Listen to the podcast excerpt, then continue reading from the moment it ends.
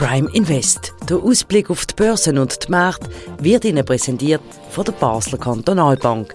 Ihre Bank von Basel für Basel.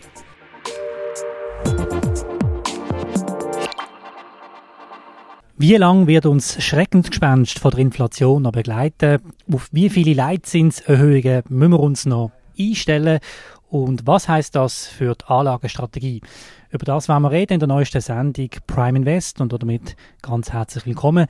Mein Name ist Christian Keller und einmal mehr bei mir zu Gast der Sandro Marino, der Anlagechef von der Basler Kantonalbank. Ganz herzlich willkommen. Guten Tag, Herr Keller, willkommen.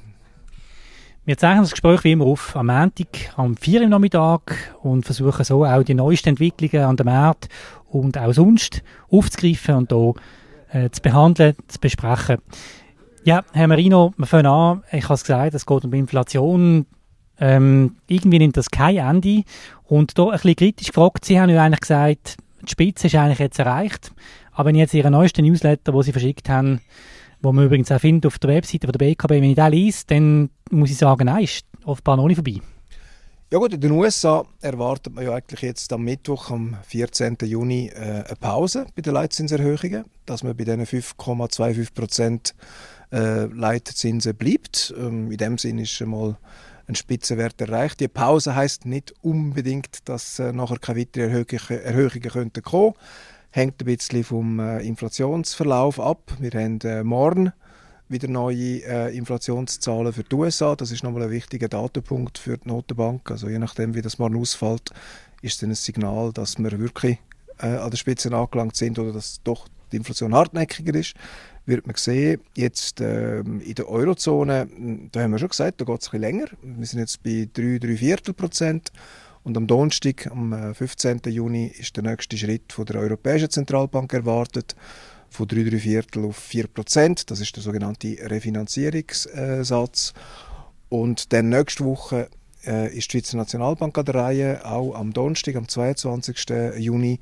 Und da erwartet man auch einen Zinsschritt von jetzt 1,5 Prozent auf neu äh, 1, äh, 3 Viertel Prozent, 1,75 Prozent.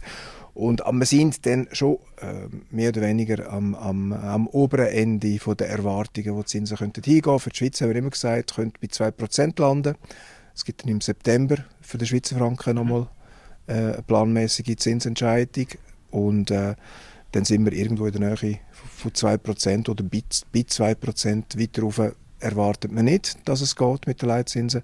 Die Inflation in der Schweiz ist ja im Moment auch nur noch wenig über 2%. Äh, Trends sprechen dafür, dass die Inflation noch weiter fällt, unter 2%. Es ist die Frage, ob das drei Monate, sechs Monate braucht.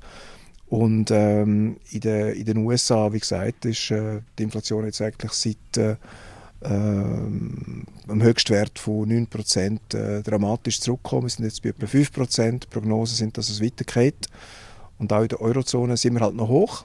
Wir sind noch im Moment bei 7%, aber Prognosen sagen auch, dass wir da deutlich zurückkommen in den nächsten, in den nächsten Quartal. Also es ist ein langsamer Prozess, aber wir sind jetzt eigentlich mehr oder weniger am, am Höhepunkt äh, von der Zinsentwicklung. Und jetzt haben wir Juni und wir haben gesagt, im Laufe des Sommer. Okay. Also einigermaßen äh, dort, was, was, was erwartet worden ist bis jetzt. Ja, ja Sie haben jetzt eine Tour d'Horizon gemacht und alle auch verschiedene Regionen gerade angesprochen. Generell gefragt, wenn wir nachher dann auf die Ursachen gehen, wie werden die Märkte auf ähm, die ja, bevorstehenden Leitzinserhöhungen reagieren? Können Sie das ein bisschen vorausnehmen? Was, was gehen Sie aus? Ja, es ist immer dann ein bisschen die Frage, wie die Notenbanken kommunizieren, was für Signal das sie aussenden oder ob sie den Markt bestätigen und sagen, ja, die Inflationsdaten sind jetzt gutartig gewesen und das bestärkt uns in der Annahme, dass wir das Inflationsproblem im Griff haben, also jetzt in den USA.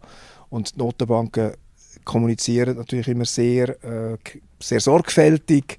Jedes Wort, äh, wo die Notenbank in den USA sagt, wird auf die Waagschale gelegt. Also es gibt wirklich Analysen von der äh, Rede vom US-Notenbankchef, wo der, werden die Wörter zählt und Statistiken gemacht. Äh, ja, ja, es ist also ganz akribisch. Also ist dann auch die Frage, äh, was das bringt, wenn man das dann auf dem, auf dem Niveau so extrem macht. Das ist ein bisschen auch äh, eine Art eine Cottage Industry, würde man sagen. Also so spezialisierte, hochspezialisierte Analyse-Tätigkeit, die für, für unsere Anlagetätigkeit jetzt in dieser überspitzten Form nicht viel Sinn macht. Aber es gibt es auch, oder?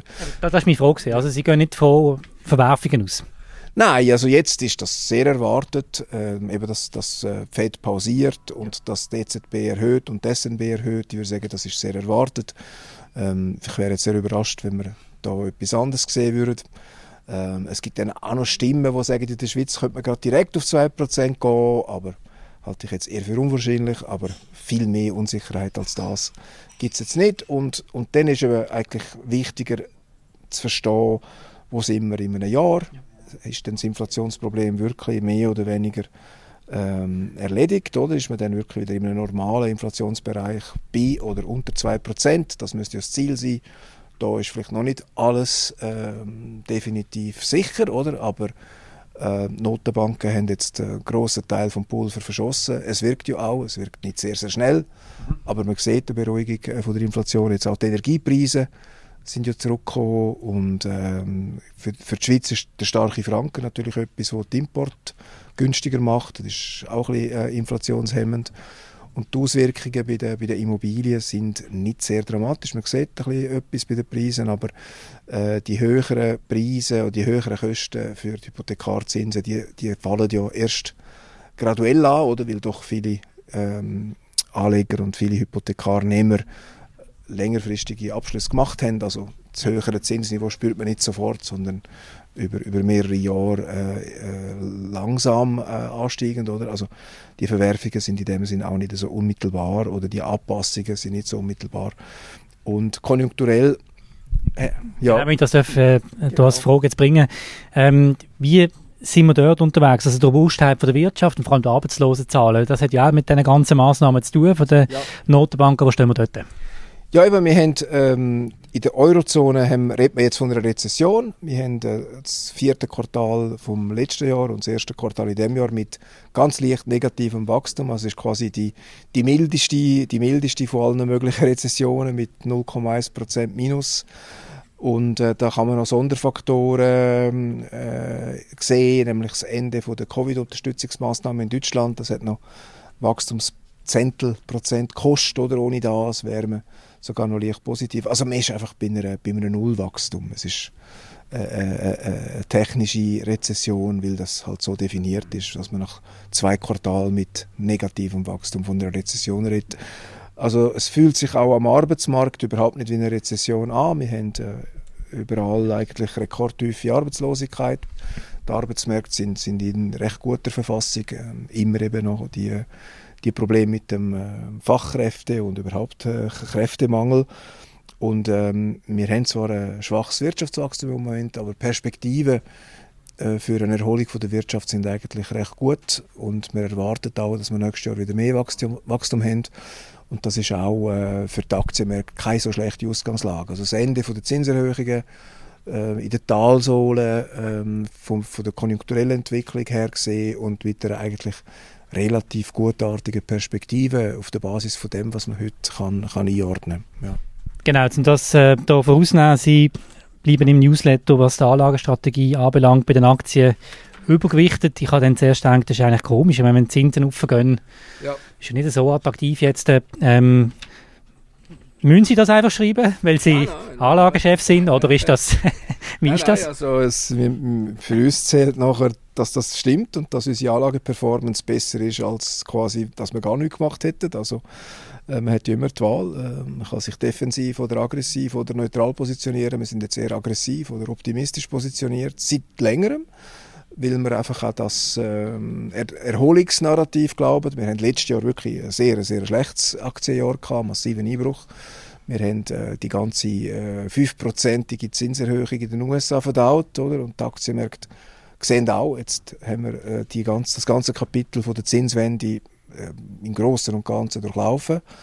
Und jetzt schaut man vor und sieht eigentlich tendenziell eher die Chance für äh, Wiederbelebungs- Unterstützung bei den Zinsen. Das ist jetzt nicht heute und morgen, aber im Laufe des nächsten Jahres sind Zinssenkungen denkbar. Und das ist doch nicht so eine schlechte Ausgangslage, wenn man ein bisschen okay. längerfristiger denkt.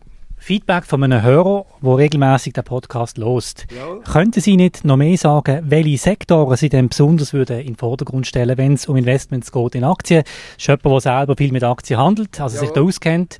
Und ähm, das schätzt, wie er gesagt hat, der Podcast, aber sich zum Teil noch ein bisschen konkreter bei seiner Anlagetipps, Strategie, jetzt einfach zum Beispiel auch da, oder? Was heißt das allgemein? Sind es einfach, gut, Sie in den Fonds rein, allgemeiner Art, aber ähm, können Sie sagen, gibt es Sektoren, die Sie besonders würden in den Vordergrund stellen?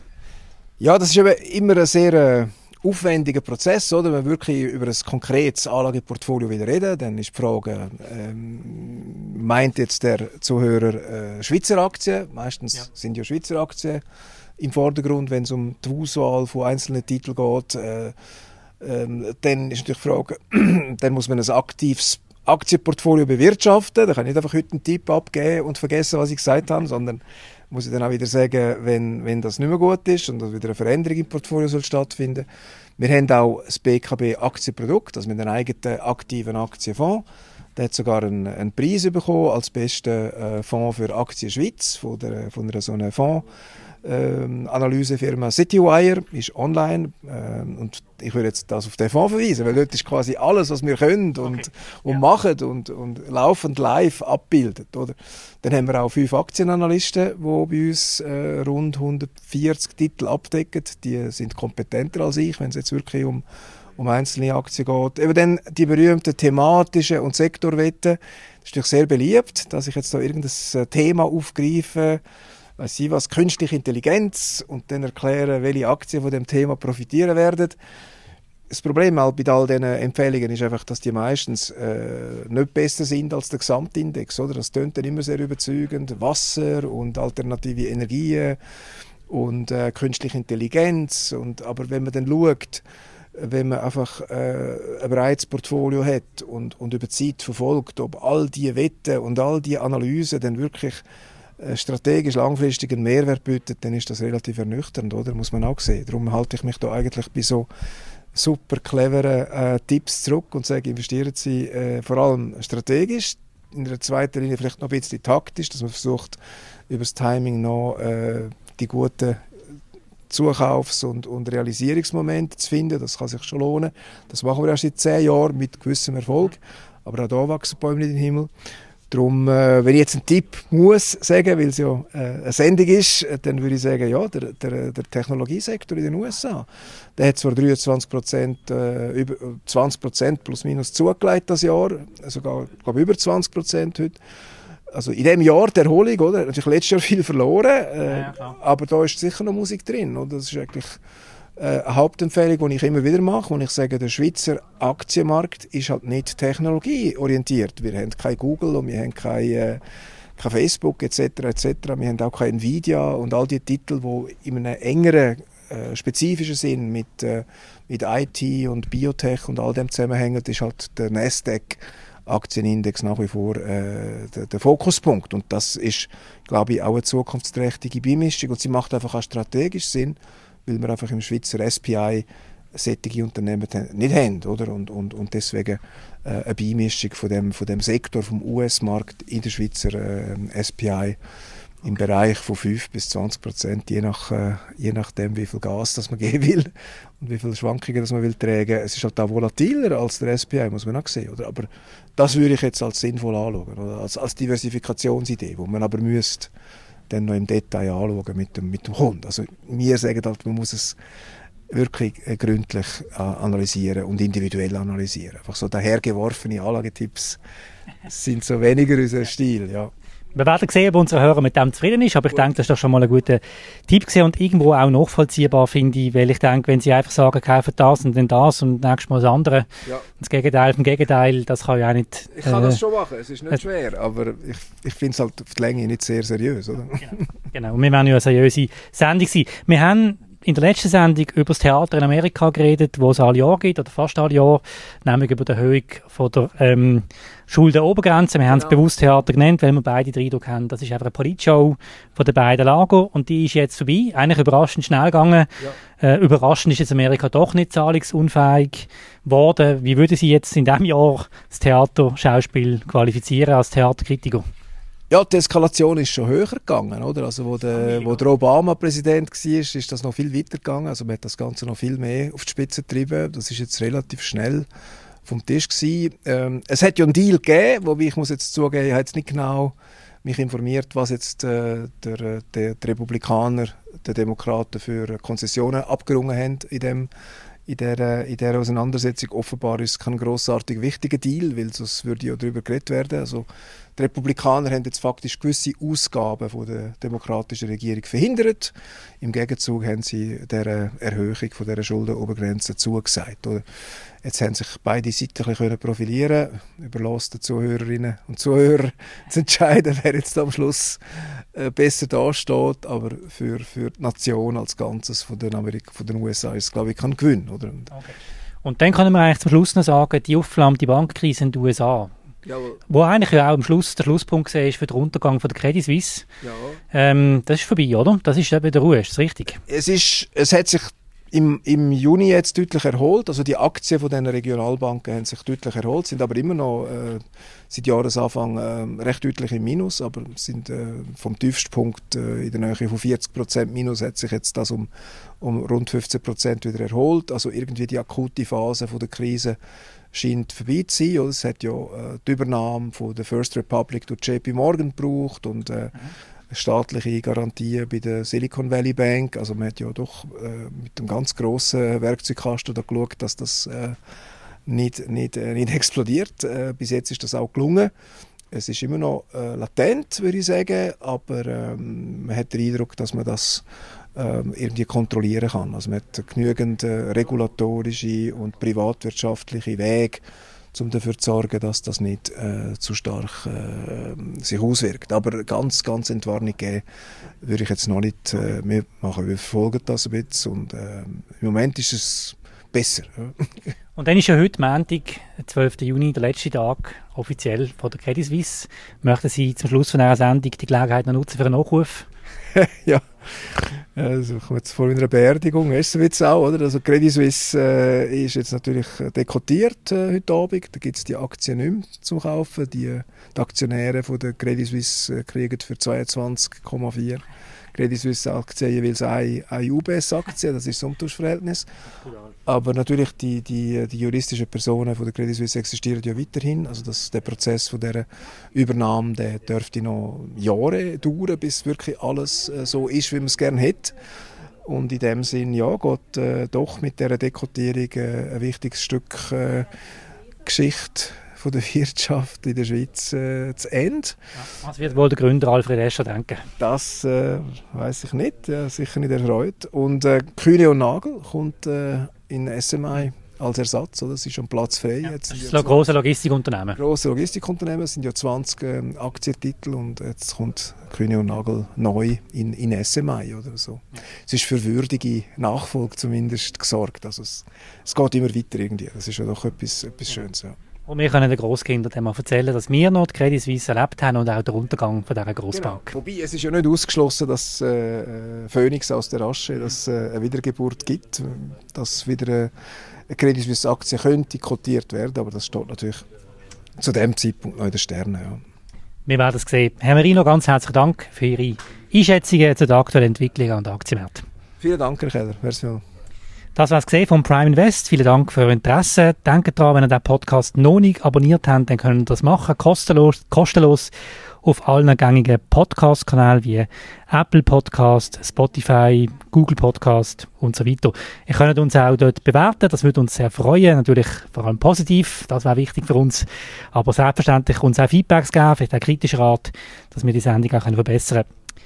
Ganz herzlichen Dank und ich wünsche euch allen eine gute Woche. Auf Wiedersehen.